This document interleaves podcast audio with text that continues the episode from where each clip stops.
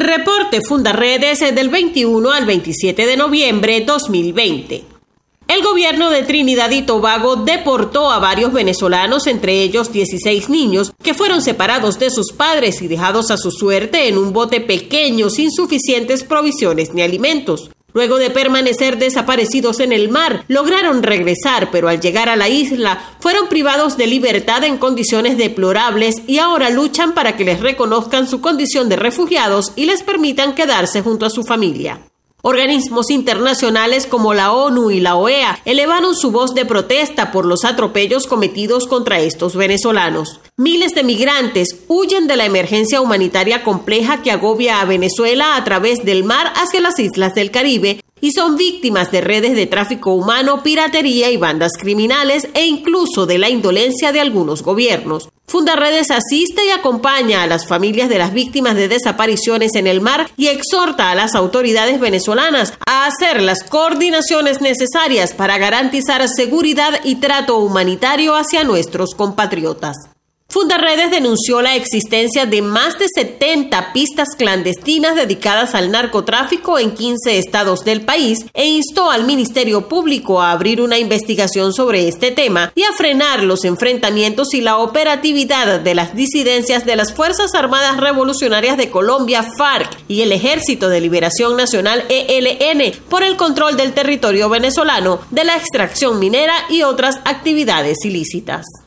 Fundaredes documenta a diario las vulneraciones de derechos humanos que ocurren en Venezuela durante la pandemia por la COVID-19. En medio de este escenario, la preocupación sigue centrada en la falta de respuestas ante la deficitaria situación hospitalaria que se generaliza en todo el país, donde pese al apoyo de la OPS y la UNICEF, la deuda que por más de 11 millones de dólares mantiene el Estado venezolano con organismos internacionales le han impedido adquirir vacunas para garantizar la salud y la vida de los niños. En menos de una semana murieron siete pacientes renales por falta de tratamiento en Lara. En el hospital de Valera, Trujillo, no hay quien atienda el área de emergencia los fines de semana por falta de personal. En el Hospital de Niños en Barcelona llegan las quimioterapias vencidas. Hospitales y clínicas en Maracaibo están saturados por casos COVID. Médicos reportan repuntes importantes en el número de casos sintomáticos en Táchira y otras regiones del país. Temen que la flexibilización total anunciada para este mes de diciembre dispare las incidencias positivas del coronavirus en las primeras semanas de 2021.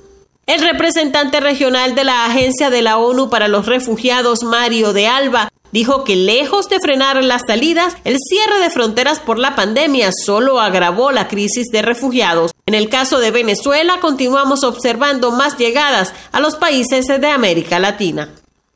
La tragedia ambiental continúa en las costas venezolanas. Un nuevo derrame petrolero amenaza al Parque Nacional Morrocoy. La Sociedad Venezolana de Ecología denunció que una mancha de crudo está llegando a algunos callos, afectando la biodiversidad de la zona. La organización advirtió que los vertidos ocurren cada vez que se intenta poner en marcha la refinería El Palito, que ha tenido varias paradas no programadas a lo largo del año.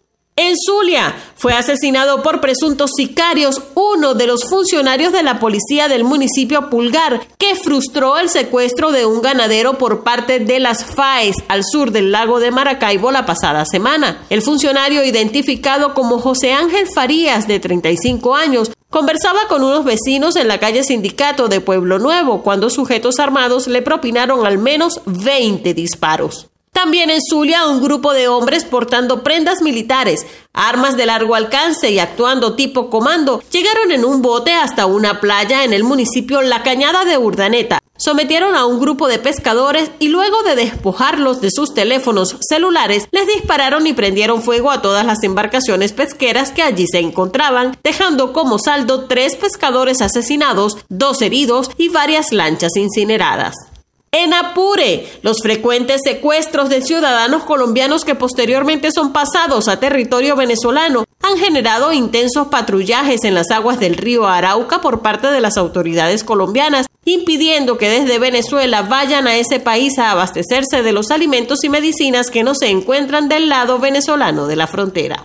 En Táchira, A pesar de las fuertes lluvias que mantienen crecidos los cauces en toda la frontera, incluyendo el río Táchira, los migrantes que se movilizan desde todos los estados de Venezuela continúan llegando a estas regiones fronterizas, dispuestos a arriesgar su vida en las crecidas aguas binacionales para huir de la crisis económica, social y política que agobia al país. En Amazonas continúan los enfrentamientos entre el Frente de Guerra Oriental Comandante en Jefe Manuel Vázquez Castaño del ELN y el Frente Acacio Medina de las FARC, que dirige John 40, por el control de la explotación minera venezolana. Además, integrantes del ELN difundieron un comunicado donde advierten que desplegaron sus unidades a lo largo de la frontera compartida entre los departamentos colombianos de El Bichada y Guainía con el estado Amazonas para brindar mejor apoyo a la revolución, con combinación con la comunidad. Comparte. Ayudemos a vencer la censura en Venezuela. Consulta esta y otras informaciones en nuestro portal www.fundaredes.org.